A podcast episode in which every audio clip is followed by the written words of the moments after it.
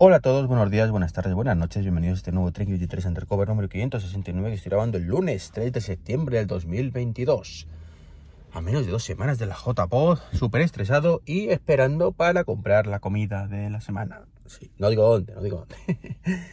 en fin, hoy tengo que hablaros de varias cositas. Lo primero, una pena que no pudiera estar el viernes con, con mis compis de manzanas enfrentadas, tenía un compromiso que, que bueno, pues me impidió estar. Y, bueno, pues hubo un tema que comentaron que yo la verdad es que ni, lo sabía hasta que no escuché el podcast eh, durante el fin de semana y que me chocó mucho, ¿no? Y es que han despedido un pollo en Apple em, por, una broma, realmente, ¿vale? Eh, este pollo, pues que era un vicepresidente de, los que hay por ahí de, compras y fue a un evento de coches eh, su flamante Mercedes, no sé qué modelo, ultra deportivo, ultra caro, con puertas abatibles y mega contaminante. Y bueno, pues hizo un chiste, que era una frase, por lo visto le preguntaron qué hacía o qué se dedicaba, algo así, y el hombre pues, en vez de decir, pues mira, trabajo en Apple, gano una pasta eh, comprando componentes para que luego eh, los pongáis en el iPhone y os pongan en el iPhone y tú pagues cuatro veces más que su valor y te venda un teléfono a 1500 pavos que me ha costado 600, ¿vale? Pues en vez de decir eso, porque le podía caer la del pulpo, pues dijo pues una frase de una película de los 80, creo, 90, no sé, de uno que era millonario, algo así, bueno. Con una frase muy machista, pero evidentemente, eh, y de mal gusto, pero evidentemente en plan de coña, ¿vale? Eh, como esa película, ¿vale? Es decir, cuando hacemos, pues se llama humor negro, si queréis llamarlo así, ni siquiera era negro, ¿no? Pero humor, pues bueno, pues dijo algo así como que se dedicaba a jugar, a, bueno, a tocar tetillas a las mujeres y, y te tocaba muchas vacaciones y no sé, bueno, a, la vida padre, ¿no? Digamos de, de, esta manera, ¿no? Y a conducir coches pues potentes y caros como, como el que llevaba, ¿no? Bueno, pues, pues la han despedido por eso. Claro, eh, yo, yo, yo me quedé un poco noqueado con esto, pensando que era una broma de mal gusto, eh, y sí, efectivamente es una broma de mal gusto eh, lo que ha hecho él, pero también parece una broma de mal gusto que Apple le despida por eso. O sea, creo que primero, en su tiempo libre, cada uno es muy libre de hacer lo que le salga del peticlín.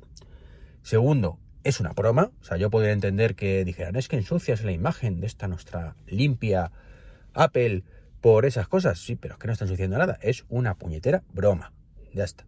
En un entorno de broma. Además, el tío va súper disfrazado también. O sea, era todo de coña, ¿no? O sea, entendería más, sinceramente, que lo hubieran despedido por decir, mira, tío, no puedes presumir tener un coche mega contaminante con lo que estamos haciendo por el medio ambiente, que estamos diciendo todo el mundo que dejamos de vender cargadores, de meter los cargadores en la caja por ahorro energético.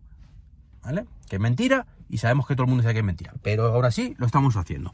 Y tú vas y presumes de un Mercedes contaminante. O sea, lo hubiera entendido hasta más, dentro de que tampoco sería entendible. ¿Vale?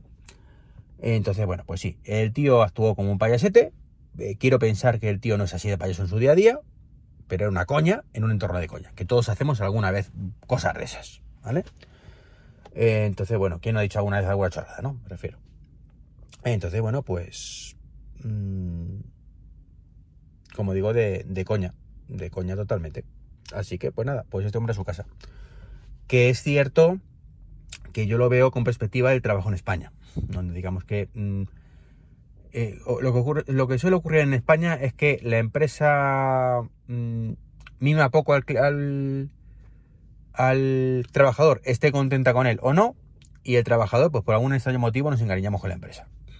Es un poco la, la historia. Entonces, cuando despiden a alguien es como, joder, qué putada, se cae el mundo, ahora que va a ser de ti, eh, vas a acabar en el matón, ¿vale? En muchos casos, pues podría ser así. Es lo, el concepto que tenemos en España, ¿no? Pero en Estados Unidos, afortunadamente para ellos, no es así, ¿vale? Eh, el, tema está en que yo eh, soy una persona que trabajo por dinero, tú me pagas por mi trabajo, mientras ambos estemos contentos, trabajemos juntos y cuando no, pues adiós, aquí paz y después gloria, ¿no? Por mucho cariño que nos tengamos mutuamente, punto, ¿vale? Soy un mercenario y ya está, ¿vale? Yo creo que ese es más el concepto que tienen allí. Entonces, claro, mm, pues sí, hombre, este señor llevará 900 años en Apple, pero en ver esto y con la pasta que habrá ganado todos estos años y que tendrá acumulada, porque si no, no podría tener ese ritmo de vida, habrá pensado, pues, ¿qué me estás contando? Mm, pues, ¿Me quieres echar? Pues hasta luego. Me indemnizas con lo que me tienes que indemnizar, me compro todo descabotable, he hecho mi currículum, que con, habiendo trabajado en Apple tanto tiempo y con este puestazo, a ver, no estamos hablando del, de un puesto tipo, mm, no sé, Phil Schiller, a ver si me entendéis. No, es un puesto bastante inferior, pero aún así un puesto importante, ¿no? Ok, Federici, ¿vale? Eh, pues digamos que esto sería el programador top que habla con Craig, ¿vale? Pues algo así sería, según tengo entendido, pero bueno. En el puesto de compras. Entonces, bueno, pues la han echado. Que me parece una cosa lamentable. Sí, que el tío se podía. Bueno, el tío, el tío le estoy justificando completamente porque creo que todo el mundo tiene derecho a soltar una gilipollez de vez en cuando, o sea, hay más en entorno de humor. El coche ya no lo justifico tanto. En fin, pues nada, uno menos en Apple, tampoco creo que, sea el fin del mundo para Apple, evidentemente, si fuera un tío mucho más relevante, pues tendría un puesto mucho más relevante, aunque era un puesto importante, eh, vendrá otro, lo sustituirá y ya está. Y, pero que es una auténtica pena que alguien siga sin trabajo por ello.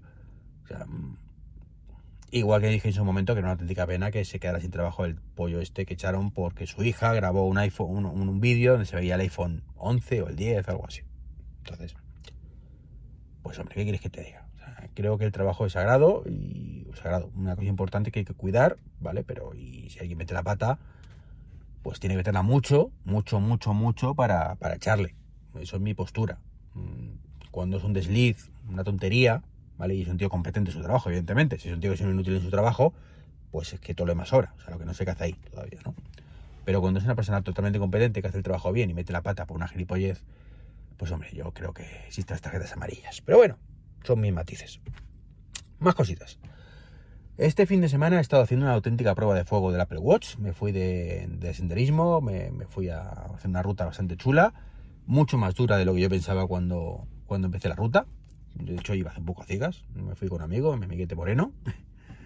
Eh, y nos estuvimos, pues fue una ruta que empezó para mí el día a las 7 de la mañana y acabó a las 11 de la noche, ¿vale? Eh, la ruta empezó realmente a las 10 menos 5 y acabó a las 8 y media, ¿vale? Pero fueron muchas horas y además una ruta de 46 kilómetros en origen que tuvimos que recortar a 33 porque no daba tiempo.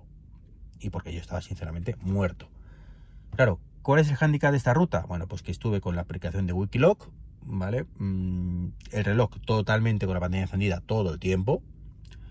Eh, creo que el GPS de Wikiloc lo tira, tira del iPhone, ahí no estoy seguro, ¿vale? Con eso quizás ahorraré un poquito de batería.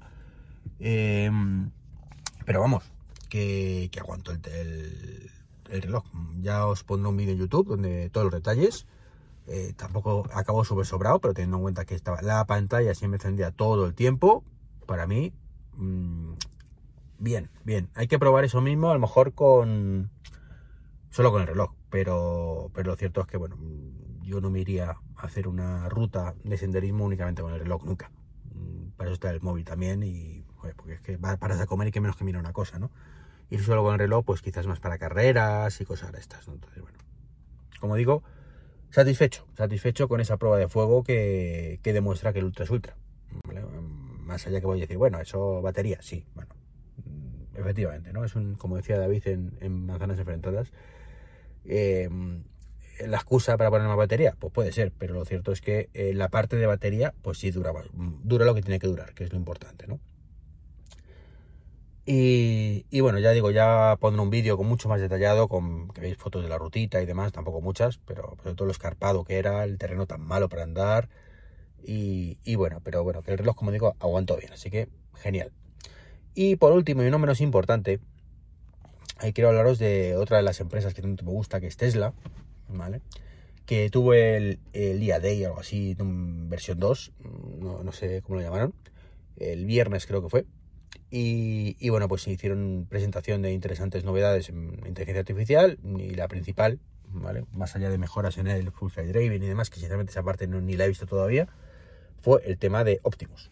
Optimus, que es un androide, por decirlo de un reloj, bueno, un androide, un robot con forma humana, eso es androide si no me equivoco, ¿no? Eh, entonces, bueno, pues eh, se llama Optimus, ya lo presentaron el año pasado en plan, esta es nuestra idea, era un maniquí y luego un tío disfrazado. Y ahora pues han mostrado un poco las novedades, ¿no? Entonces, bueno, pues han sacado dos versiones. La primera es una que ya está operativa en menos de un año, eh, a modo de beta, en, la propia fábrica de Fremont. Es una eh, hecha con piezas, por lo visto, del mercado, ¿vale? Directamente. Es una versión 1.0 para ver qué son capaces de hacer. Eh, muy funcional, la verdad es que para hacerlo en un año, pues hombre, no llega a, los niveles de Boston Dynamics que llevan tropecientos años, ¿vale? Pero para ser un, en menos de un año está muy bien. El robot anda, incluso baila un poquito, mm, en plan robótico muy lento, ¿vale? Pero la cosa funciona muy, muy bien. Eh, lleva una batería, creo que de 2 kilovatios, pequeñita, pero para un robot suficiente para aguantar todo el día. No sé si son 24 horas o 8, ¿vale? O 12, no sé cuántas serán. Lo bueno, pues que una batería de esos niveles, pues en una hora o dos, incluso con carga lenta, la tienes cargada. Con lo cual, pues hombre, tienes una, mano de obra operativa que solo descansa, entre comillas, eh, pues un ratito de vez en cuando. Y ni siquiera tiene por qué ser real, ¿vale? Porque eso significa que tiene que tener un cable conectado. Pero a lo mejor el bicho coge y, en su día a día dice, bueno, pues em, estoy haciendo un montón de cosas por la fábrica que tengo que hacer y de pronto a ciertas horas llego, me enchufo y sigo haciendo cosas enchufado en un estilo más, más estable, ¿no? O sea, ni siquiera podría, tendría, por qué dejar de trabajar. Y lo más importante es cómo funciona este robot. ¿no? Internamente lo que están haciendo es que en vez de ser con, con mil sensores, pues funciona con cámaras. Exactamente igual que la visión artificial que tiene para el Full Side Driving, para el autopilot, vamos pues lo que hace entonces detecta objetos y es capaz de interactuar con, con mucha, mucha delicadeza, eh, grados de presión de la fuerza, pasa que es un, bicho muy fuerte, pues es capaz de coger las cosas con delicadeza y eso es una cosa que está muy bien y tiene un potencial brutal. Dicen que cuando sea la versión definitiva pues podrán venderla, si es que la venden por menos de, o tendrá un coste de menos de 20 mil dólares, que bueno, que eso en palabras de Elon Musk significa 30 o 40 mil, pero bueno, ya seguramente, ¿vale? Estamos todavía esperando el Model 3 de 35 mil dólares, ¿vale? eso, por eso lo digo. Y luego, bueno, pues eso ya digo, están en, en un momento muy temprano, en un solo año lo han hecho. De hecho, eh, creo que el bicho podía empezó a andar bien, más o menos bien, en, en agosto. Fueron capaces de que, el mes pasado, como quien dice. Eh, entonces, bueno, pues para que veáis el ritmo que van, ¿no? Y luego pues sacaron una versión 2 que están construyendo en paralelo, que todavía es menos funcional, no anda bien, solo funciona bien de, cintura para arriba, pero ¿vale? está más estilizado, ya tiene, o sea, en el primero pues se ve todas las tripas, digamos. Es como si habéis visto la amenaza fantasma, ¿vale? La versión de C3P original, que se veía todo, todo por dentro, cuando lo fabrica Anakin, pues, bueno, pues esto sería algo así, pero todavía más, más, rudimentario, ¿vale? Con, con, ventiladores por ahí, cosas de estas super cutres. O parece super cutre, pero evidentemente no es nada fácil hacer. Y sin embargo, bueno, pues eh, la segunda versión, pues no te voy a decir que es el C3PO que conocemos, pero se parece más, ¿vale? También me recuerda a Terminator y eso me, da mal rollo, pero bueno, ya con su pecho tapadete, cosas estas. Y ese por lo visto está siendo fabricado con piezas directamente diseñadas internamente por Tesla. Entonces, eh, van a entrar en paralelo, me parece fantástico lo que están haciendo, sinceramente, o sea, es una pasada. Como digo, no anda todavía, de hecho, o sea, han sido, todavía no son capaces que ande, pero bueno, el ritmo que va el año que viene andará sin ningún problema y mucho más bonito y, bueno, pues mm, creo que un avance muy importante, muy importante, ya digo, muy lejos todavía de, los de Boston Dynamics, pero, pero es cierto que estos son mucho más autónomos en teoría. Boston Dynamics tú le, le, tienes que controlar un poquito más y este pues va a ir más por libre, ¿no? En cualquier caso, estamos viendo unos avances en robótica brutales en los últimos años, brutales.